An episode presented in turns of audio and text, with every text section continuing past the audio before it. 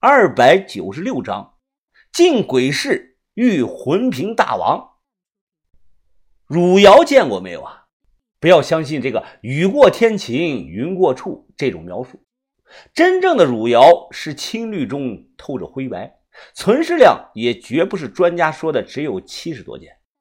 这个东西我当时过去看了一眼，当时我觉得像汝窑，但没敢认，因为盘口破了，露出的底胎不是那种香灰胎，而是一种黑不拉几的粗胎，所以我就认成了是明早期的龙泉窑的青瓷盘子，没太在意。就这么错过了。当时老大娘要价是八万五，没一个人买的。结果他就走了。后半夜三点四十分，大门一开，人群一窝蜂的就冲了进去。这时间段的鬼市没有市场管理人员，就大棚里的那些摊子，你看中哪个，哎，就可以占哪个。我跑过去找了个位置。只是把箱子往那一放，然后我就铺了张这个报纸，坐在上面啊玩手机。哎呦，老板，你这是卖什么货呢？箱子都不开呀！你他妈别照我的脸！我卖什么货跟你有啥关系啊？操！你这人有毛病吧你！一直等到凌晨四点左右，突然有个戴鸭舌帽的年轻人蹲在了我的摊子前面。这个人脸上裹着围巾，看不出来长什么样子。只是感觉年纪不大，顶多三十左右。你好啊，兄弟。哦，你好。我俩握了握手。卖萝卜的。哎，你怎么知道？他指了指拉杆箱的这个轱辘。你这轱辘上有土啊！这。我站起了身子。哦，你要红萝卜还是白萝卜？他笑了。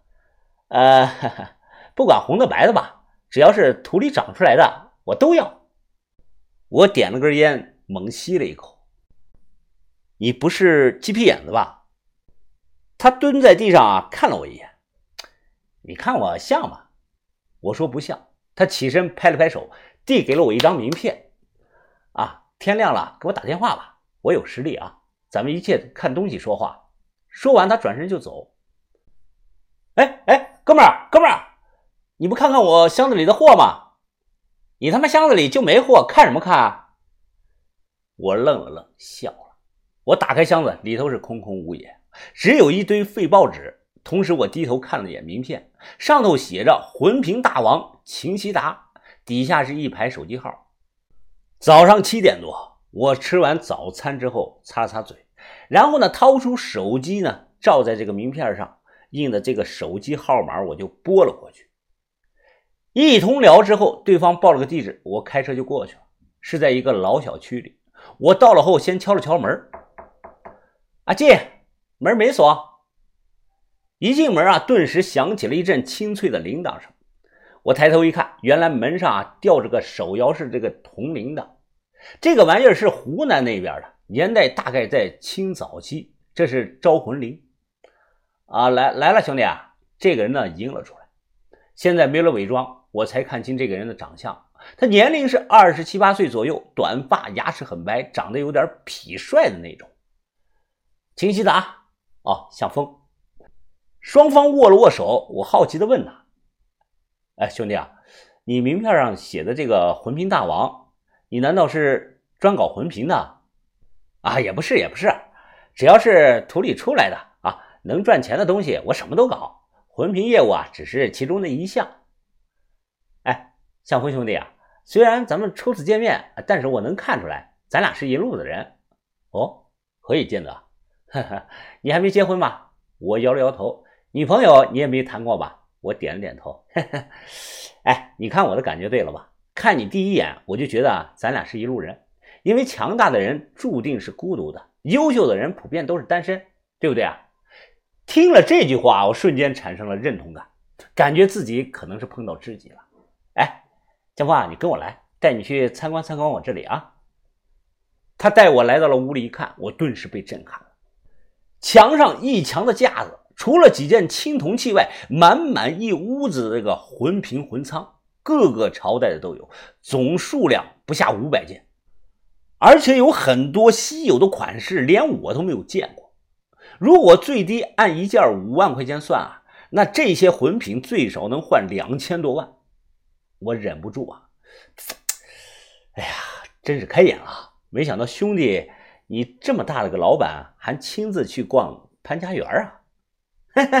哎呀，兄弟，这话说的，哎，你这么大的老板，不也是去摆地摊了吗？这，哎呀，这些啊，都还只是我一部分的收藏品。我在北京啊，有六个仓库，哎，都是存这个玩意儿的。你搞了那么多，那能卖掉吗？魂瓶在国内是极其冷门的收藏，他收了这么多，我心想啊，这不得卖到猴年马月去吗？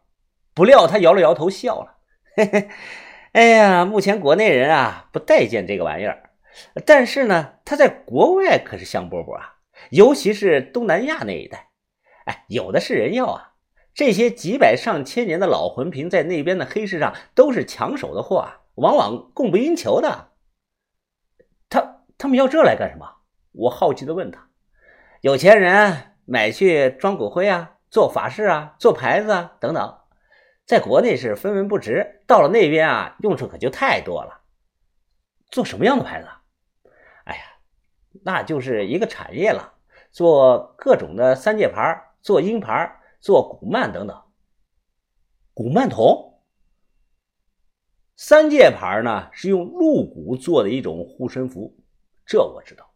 鹰牌我也听说过一些，我们国内的一些干翡翠开矿等暴利行业的老板啊，喜欢戴这些。他又笑着看着我，嘿呀，兄弟啊，古曼童和古曼可不是一种东西，古曼。是拿一点死这个小孩的骨灰啊，缝成这个布娃娃，然后拿到寺庙里啊去供奉上这么三年。三年之后呢，这个死后的小孩啊，他就功德无量，解脱了。这个一般都是父母给自家孩子做的。古曼头那个东西可就厉害了啊！哎，那是用完整的小孩的尸体去做的，就是咱们国内所说的那个养小鬼啊，那个玩意儿太邪乎，我一般不不敢碰的。哎，对了哈，呃，我没有几个魂瓶，我主要是别的东西，有玉器啊、金银器什么的。他打了个响指，哎呀，兄弟啊，你没理解透我的意思啊！魂瓶只是我的产业中的一部分，我秦西杂的客户遍及全球，老子什么都收啊，就没有我不敢收的东西。呃，我皱了皱眉头，我的东西不想卖到国外去啊。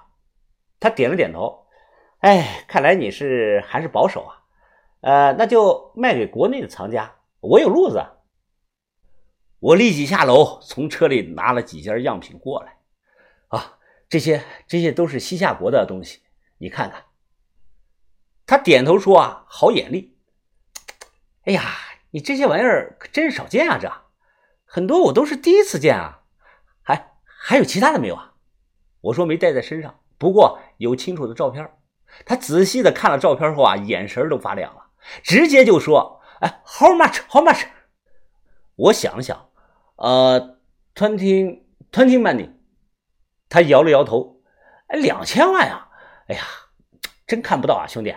哎，咱们第一次打交道，你还不了解我这个人的为人？哎，我看上的东西向来给价非常痛快的，一千万啊！你要是确定了卖，我上午呢就转给你钱，行不行？”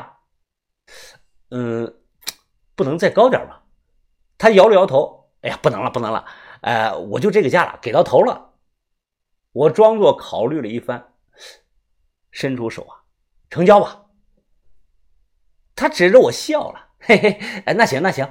哎，不过啊，你必须得保证这个东西的完整无缺。我说你放心吧，保证你东西完好。临走前，他递给我一个红布包的东西，不知道是什么。我打开一看，里头是个透明的塑料牌吊坠，牌子里卷着一缕长头发。啊啊！初次见面啊，送你个小礼物，不要客气，就收下吧。这这什么玩意儿？不会是国外的那种鹰牌吧？啊，别害怕，别害怕，这不是鹰牌，这是冰凌。冰凌是什么呀？哎呀，你想不想找个外国的妞伺候你啊？很漂亮。身材杠杠的，哎，就是这个妞的体重有点轻，多轻啊！